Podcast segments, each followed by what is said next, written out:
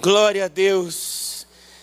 Glória a Deus. Louvado seja o nome do Senhor. Que manhã maravilhosa. Como é bom louvar ao Senhor. Adorar ao Senhor. Na verdade, não precisava nem mais pregar. que maravilhoso estar aqui. É, como vocês ouviram, a presença, o papai está aqui também, né? Já nem é mais visitante, né?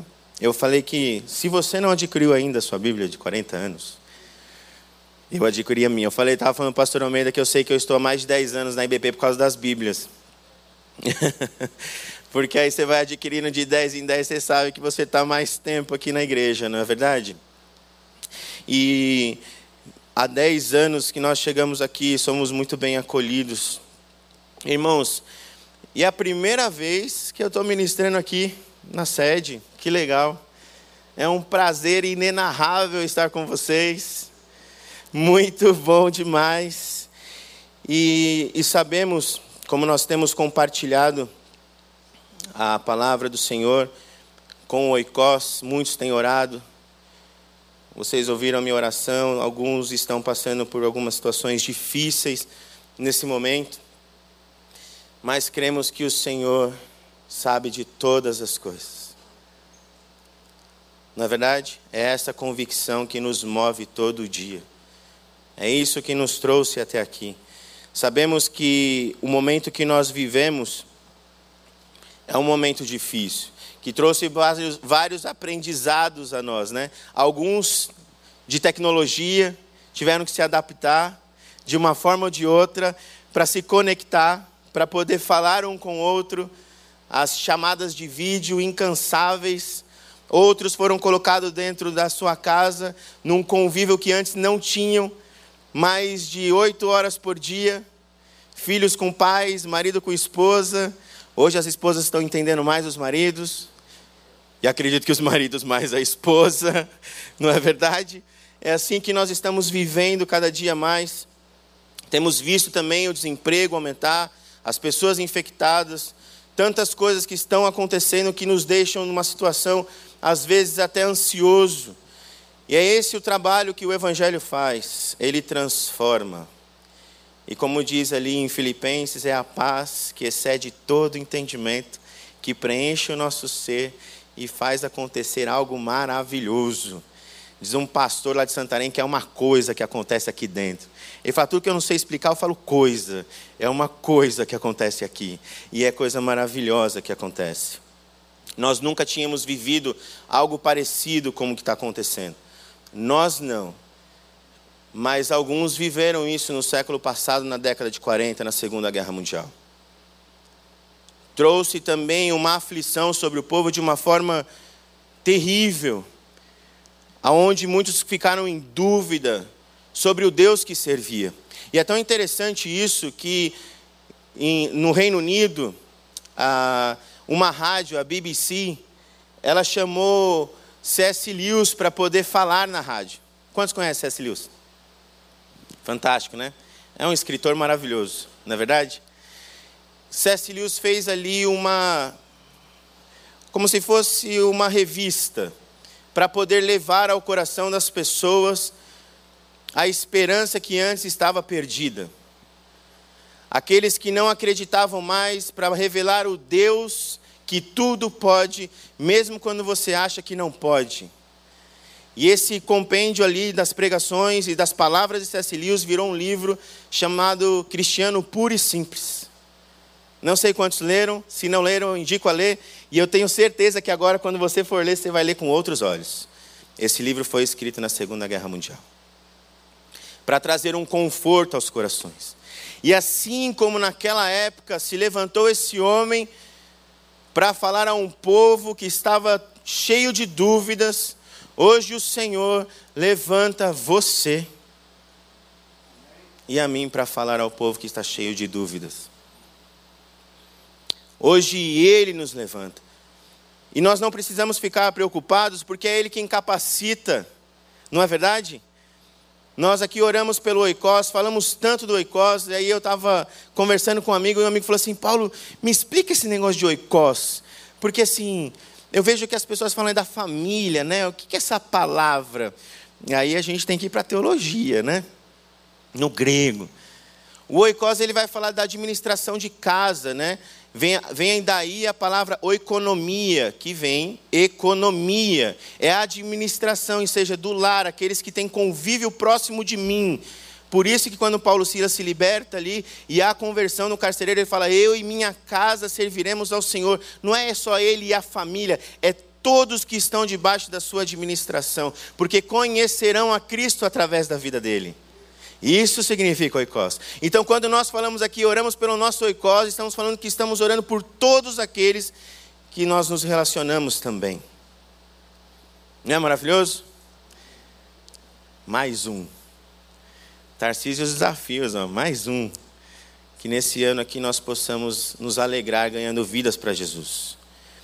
E eu queria ler com você o texto de Marcos, Marcos 6, para nos aprofundarmos um pouco mais a respeito disso.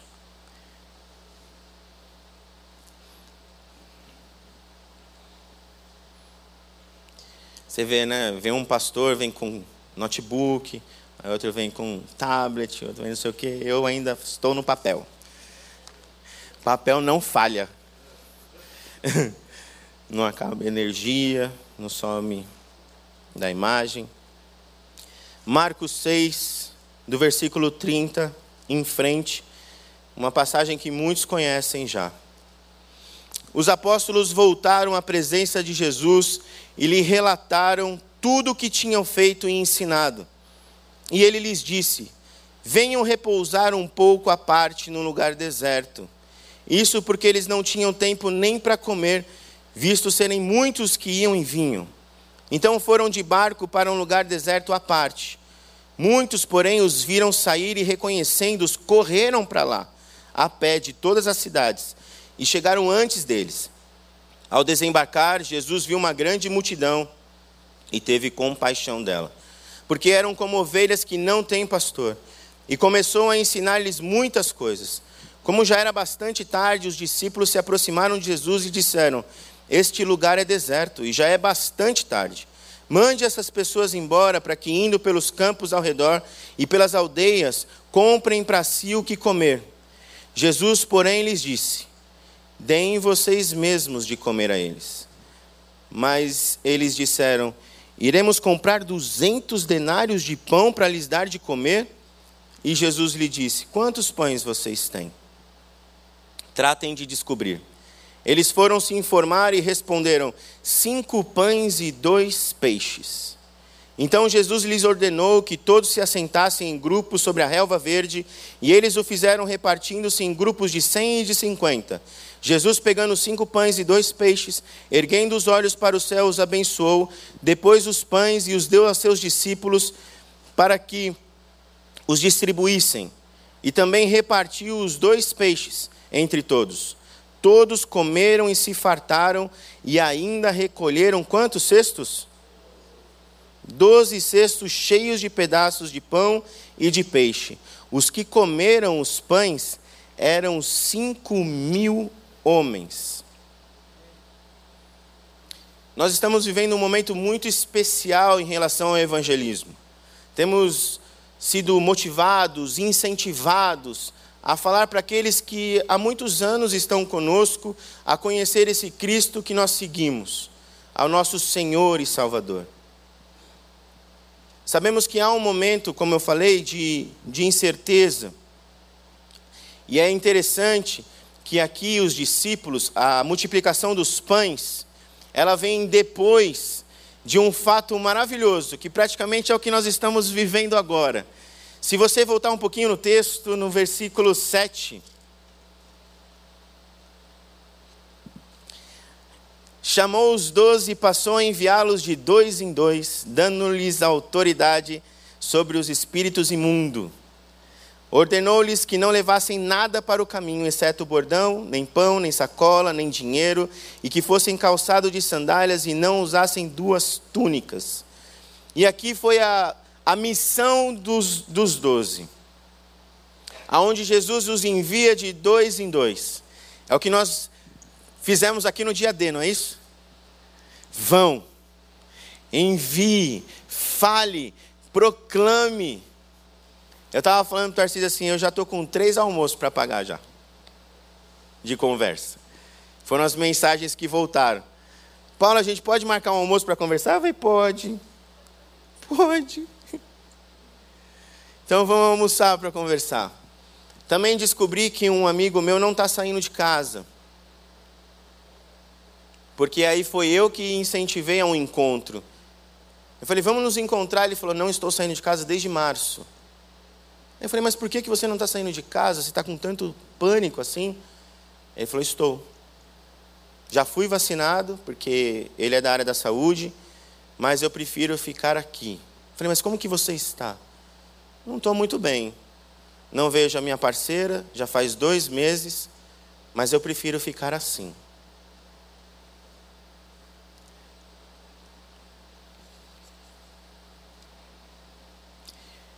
Não é fácil. Não é fácil. Não mexe com a gente? Pode ter certeza que a gente vai lá, ficar do lado de fora do portão para conversar com ele, mas a gente vai.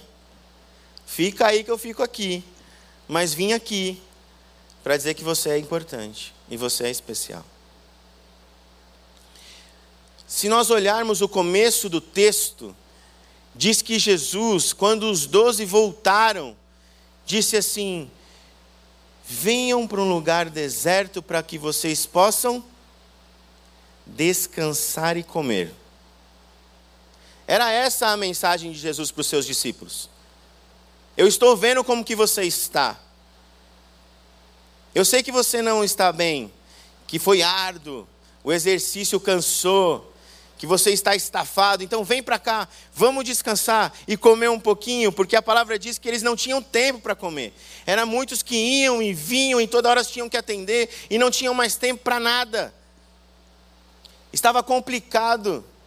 Irmãos, se nós formos remeter de novo à Segunda Guerra Mundial, o momento espiritual e emocional é o mesmo. É o mesmo. Há fome, há escassez de suprimento, há dor de não poder estar próximo das pessoas com quem ama. Faz um paralelo e por isso se levantou um homem que virou um expoente. C.S. Lewis virou um expoente, mas porque deixou ser usado. Eu não sei como que você está, mas muitos que eu tenho conversado têm falado isso. Estou cansado. Estou cansado.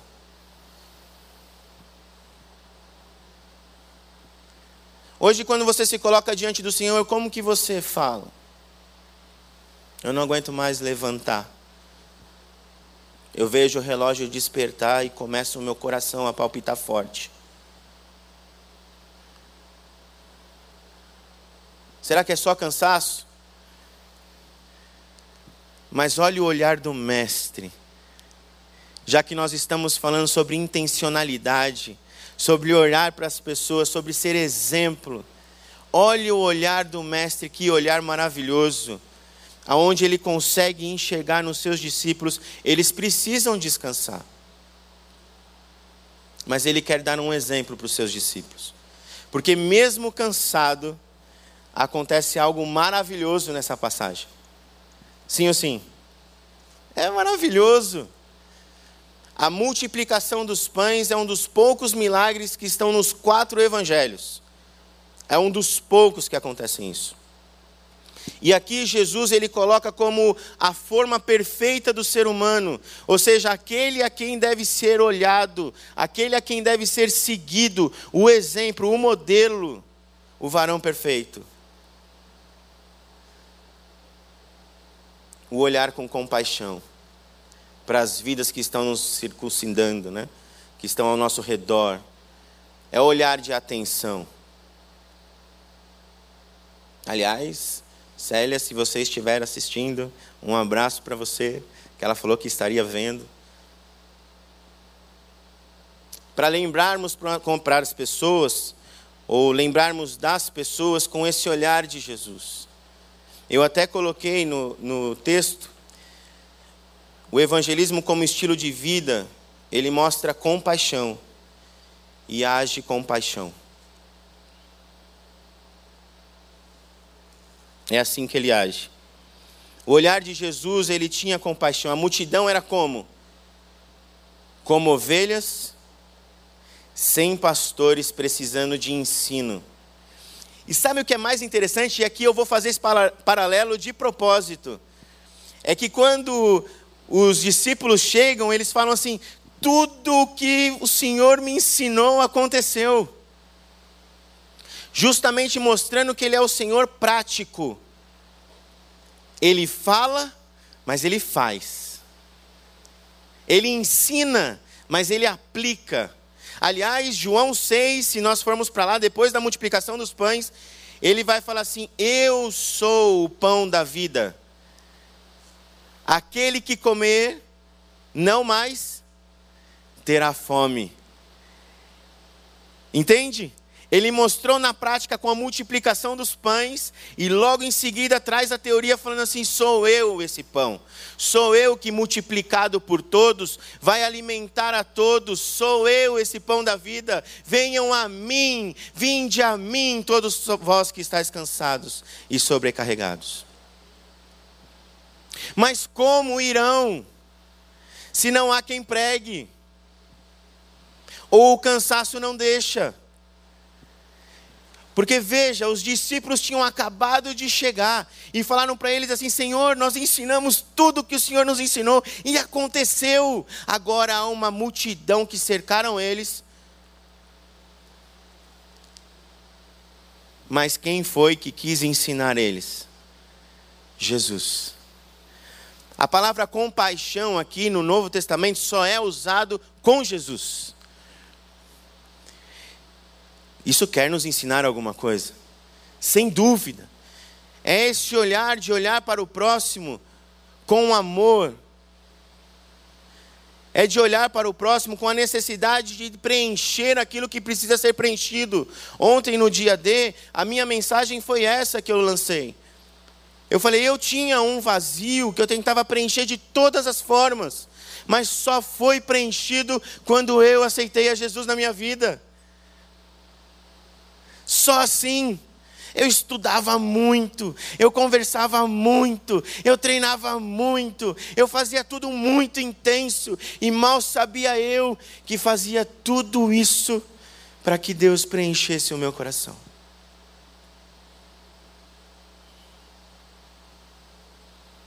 Era para isso. Mas como ouvirão se não há quem pregue? E como pregarão se ninguém for pregar. E ele nos mostra como pregar, como ir, como fazer, com um olhar de compaixão. O nosso exemplo de vida tem que, ter, tem que passar compaixão. Não combina orgulho com cristão. Mas cristão combina com compaixão. É olhar, é um olhar que fala assim: olha o que eu tenho, eu também quero compartilhar. Eu quero compartilhar porque aquilo que me fez novo de novo, eu quero que aconteça com você também. Eu quero que você seja cheio dessa alegria como eu sou e como se manifestou na minha vida. Mas você está louco? O que, que é isso? Fizeram lavagem cerebral em você? Não! Eu conheci Jesus e ele me mudou. Alguns teólogos vão dizer assim, porque Jesus ele vinha de umas curas, né? Se você for ler o livro de Marcos, aliás, quem quer ver os milagres de Jesus, leia o livro de Marcos. Irmãos, os discípulos estavam com ele a todos esses milagres. Lembra da filha de Jairo? Jesus vai lá, que ela não está bem. Ela está morrendo. Enquanto ele estava indo para a casa de filha de Jairo, o que, que aconteceu? Uma mulher do fluxo de sangue apareceu, tocou em Jesus, foi curada. Jesus estava chegando na casa de filha de Jairo, recebe a notícia: olha, ela já morreu, não precisa mais incomodar o mestre. Não, eu vou lá, ela está dormindo. Levanta. Antes disso, os discípulos junto, Quem é esse que acalma a tempestade, que acalma o mar? Quem é esse? Esse é Jesus. Irmãos, eles participaram de tudo isso. Mas talvez o cansaço não permitiu eles terem um olhar de compaixão.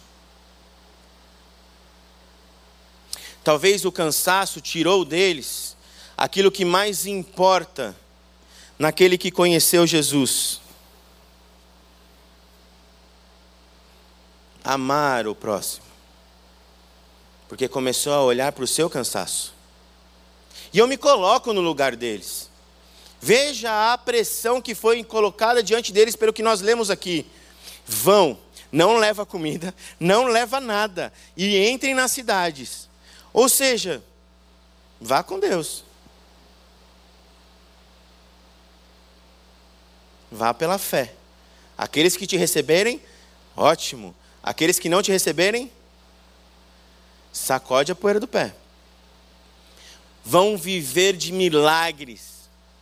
Esses homens viveram de milagres, presenciaram milagres, porque foram alimentados por todo esse tempo, por pessoas que nem o conheciam, viram coisas acontecer porque usaram o nome de Jesus de forma maravilhosa mas estavam cansados. E aí é interessante porque eu, eu me coloco no lugar deles. Né? Não parece, mas eu já fui atleta. Já fui, já. Há um tempinho atrás. E foi interessante que eu, na meditação dessa, dessa mensagem, eu fiquei pensando nessa questão do cansaço. Porque quem é atleta e tem um preparador físico, ou um preparamento físico, semiprofissional ou profissional, sabe que chega num momento que você, a sua cabeça fala: para, não vai dar mais, você vai desmaiar, não vai aguentar mais. E eu fazia remo, né? Então é um esporte de alta tensão mesmo. E aí chegava no momento que a gente falou assim: a gente não aguenta mais. O provador, vai que vocês têm 20% ainda para queimar. Oh, meu Deus, ele que tem, eu não tenho mais não. E no remo importa os segundos, né? Para você ganhar uma prova. E era verdade, a gente tinha 20%. O nosso corpo guarda energia. Deus é perfeito. Deus sabe o que faz. Essa maquininha aqui ele fez de forma perfeita. Mas a gente fica se sabotando de vez em quando. E aí os discípulos, ao invés de ter um olhar de compaixão, ele tem um olhar de preocupação. Por quê? Porque Jesus senta ali e fica ensinando. E eu fico imaginando os discípulos falando assim: mas a gente não ia descansar? A gente não ia comer? Ele está aqui há horas, ensinando esse povo um olhar de preocupação dos discípulos.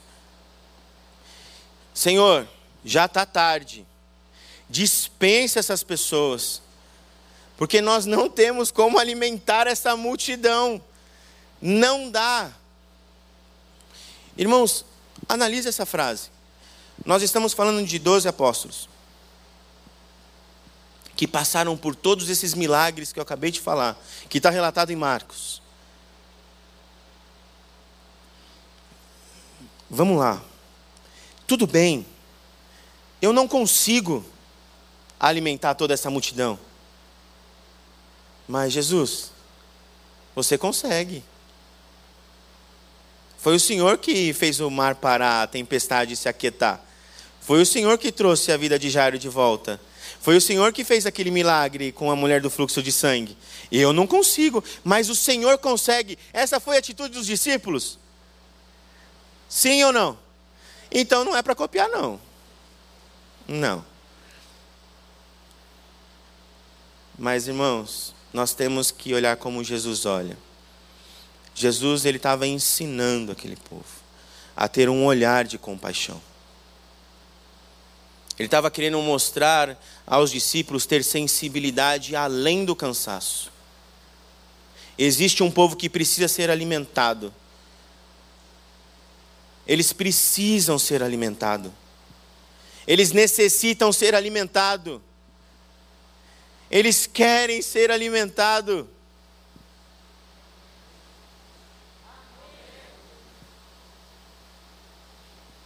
E quem tem esse alimento? Quem? Os discípulos de Jesus, ao olhar para aquilo, iam falar assim: Ok, Senhor, vamos ver o que nós temos aqui. Mas não, foi necessário o próprio mestre falar assim: Tá bom, então vai ver o que, que tem. Vê o que, que tem aí. Aqui não relata, mas em um outro evangelho vai relatar que tinha um menino com almoço, a marmitinha dele estava preparada, isso é maravilhoso, porque, ou seja, ele foi preparado para ficar com o mestre. Havia um coração disposto no meio da multidão, apenas esperando ser chamado. Irmãos, isso mostra mais uma vez que nós devemos apenas falar, porque quem move no coração de quem está à disposição é Cristo, é o Espírito Santo, é Ele que convence. E eles vão lá para poder olhar quem é que tem alguma coisa aí. Eu imagino um menino lá, olha para a marmita, olha para o apóstolo, olha para a marmita. Está na hora da comida. Eu tenho.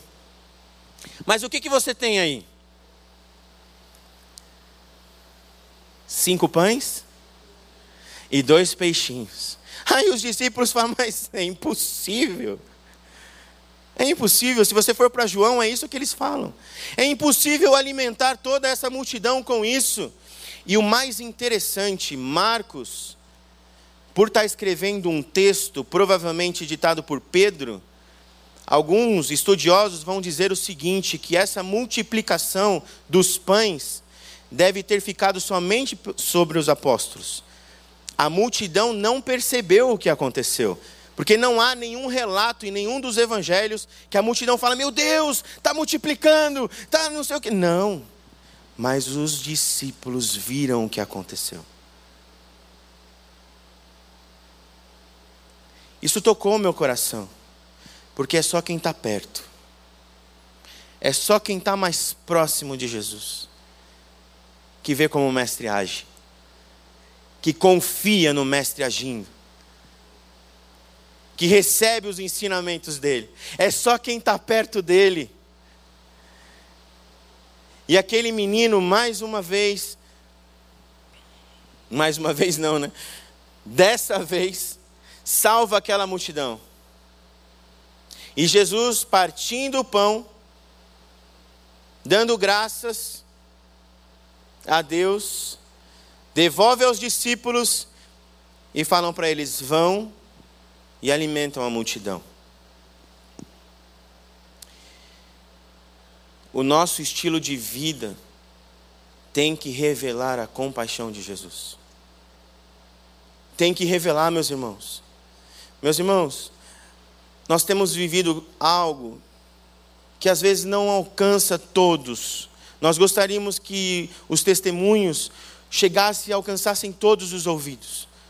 Porque muitas pessoas chegam e falam assim: não dá para fazer dessa forma no virtual, mas irmão, é o que nós temos hoje.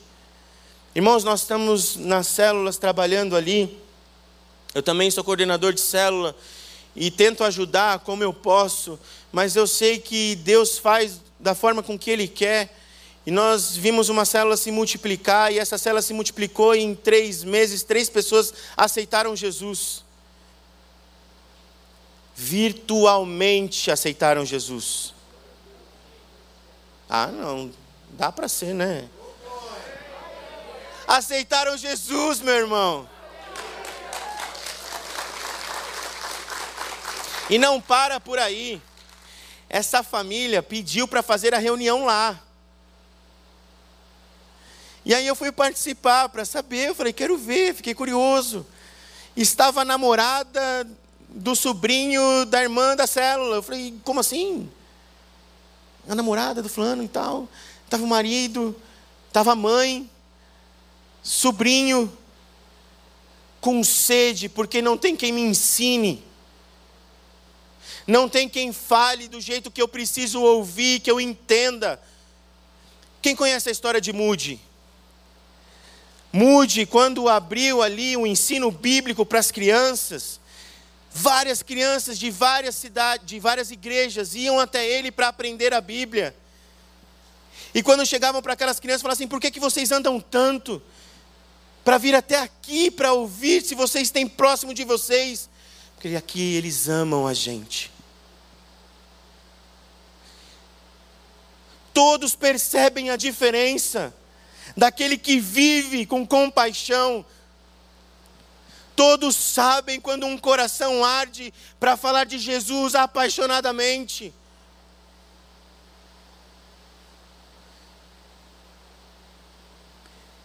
Uma irmã levou o nome de uma criança que tinha nascido com alguns problemas e os médicos levavam, vocês sabem, é cientista, ele vai falar o que ele está vendo. E tudo bem, porque nós agimos por aquilo que nós não vemos. Isso é fé. E uma irmã, no dia de oração, onde a igreja inteira fez 24 horas de oração, ela falou assim: Olha, eu quero colocar o nome desse bebê, para que vocês orem por ele. Oramos. O irmão até falou assim: Vamos fazer antes, porque o nosso horário era um horário mais tarde, para que todos participem. Oramos. Sabe o que aconteceu, meus irmãos? Um bebê foi curado. Foi curado e voltou para casa. Os médicos falaram: olha, a recuperação foi muito mais rápida, a gente nem sabe dizer o que aconteceu. Mas ele foi curado e foi essa família que aceitou Jesus. Porque tinha alguém disposto a falar assim: é o que eu tenho.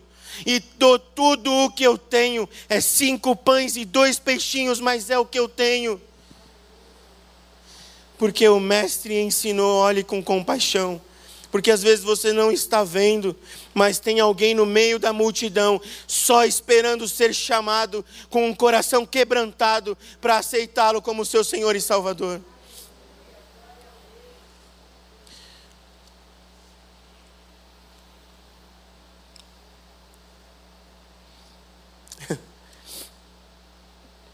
É maravilhoso isso uma passagem que a gente lê e relê, lê e relê, relê e relê, e, e traz algo no nosso coração que fala assim: Senhor, que coisa maravilhosa, porque eu nunca prestei atenção nisso, porque talvez eu também estava cansado.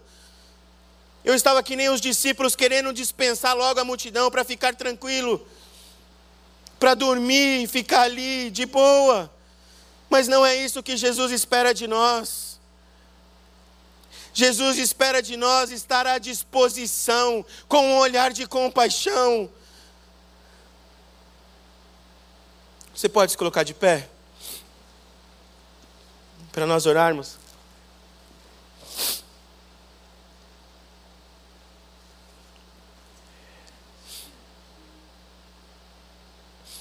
Irmãos, esteja preparado pelas pessoas que vão se converter nesse tempo estejam preparados.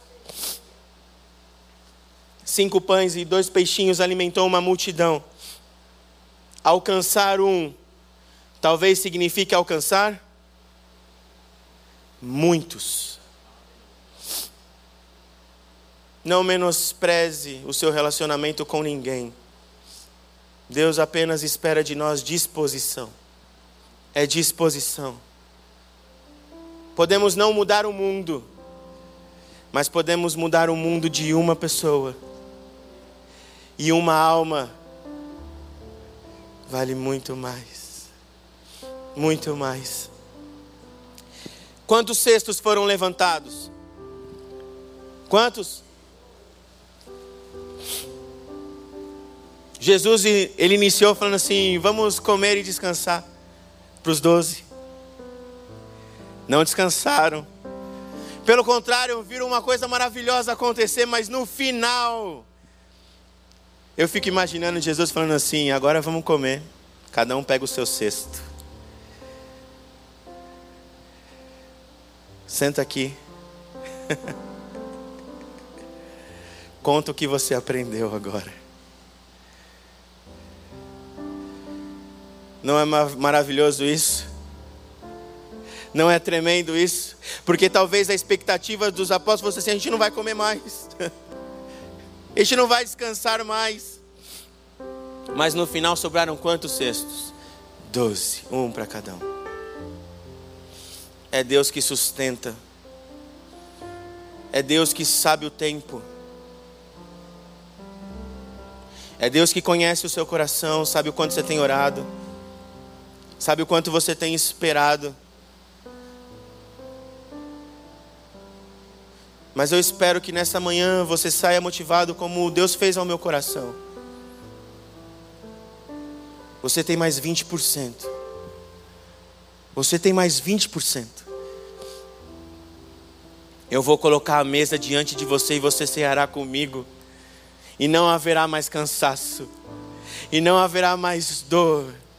Não haverá mais choro, porque eu recolherei todo choro com as minhas mãos. Mas hoje, esteja à disposição, com um coração cheio de compaixão.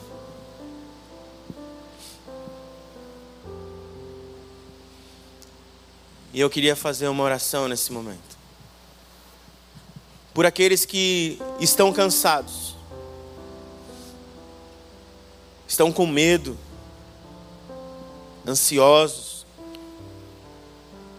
por aqueles que dizem assim: não dá mais.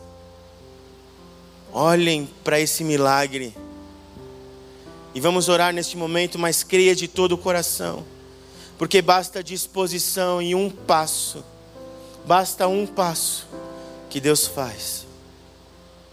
Mas também quero orar por todos aqueles que não conhecem a Jesus, dizendo: nós não somos melhores que ninguém, pelo contrário, nós reconhecemos que nós somos pecadores. Sabemos que sem Ele nada somos e nada podemos. E se tem algo de bom que nós podemos dar a alguém, é aquilo que Ele nos deu. Porque não temos nada de bom para entregar, a não ser aquilo que Ele nos dá. Curva sua cabeça, fala com Ele nesse momento. Seja sincero. Expõe o teu coração. Ele é a forma perfeita. Ele é o exemplo mor.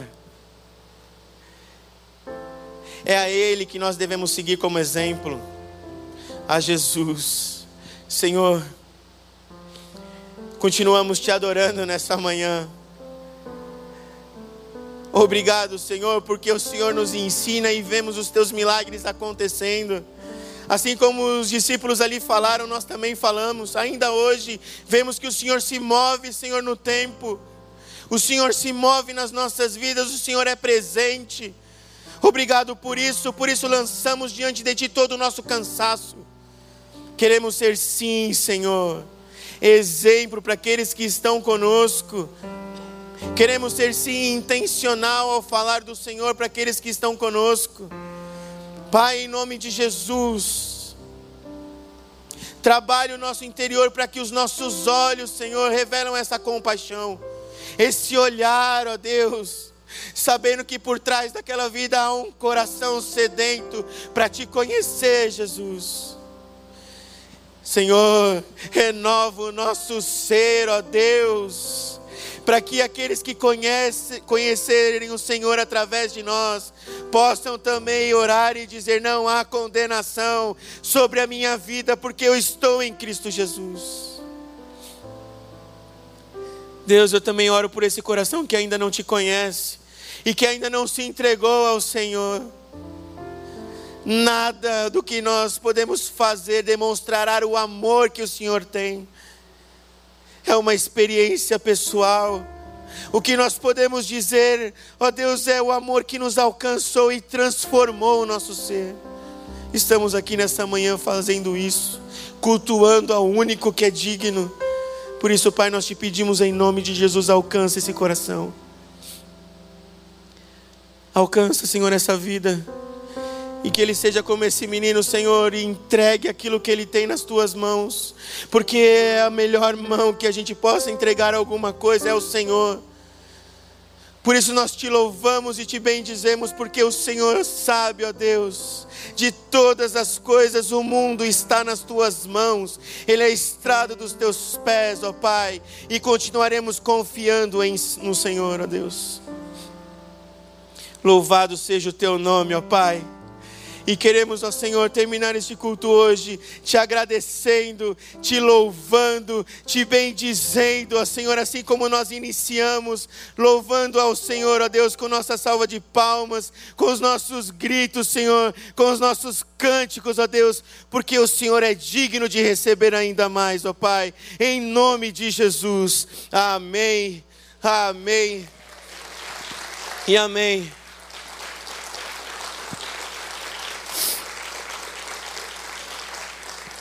Glória a Deus. Meus papéis ficou para lá. Deus sabe. Deus abençoe sua vida grandemente. Que você tenha uma semana maravilhosa, um início de mês maravilhoso. Que o Senhor te abençoe e te guarde em nome de Jesus. Amém? Deus abençoe você. E agora nós vamos sair do saindo da mesma forma que nós chegamos e nos acolhemos de trás para frente, para mantermos aqui todo o protocolo da casa. Vá em paz. Um excelente domingo. Em nome de Jesus.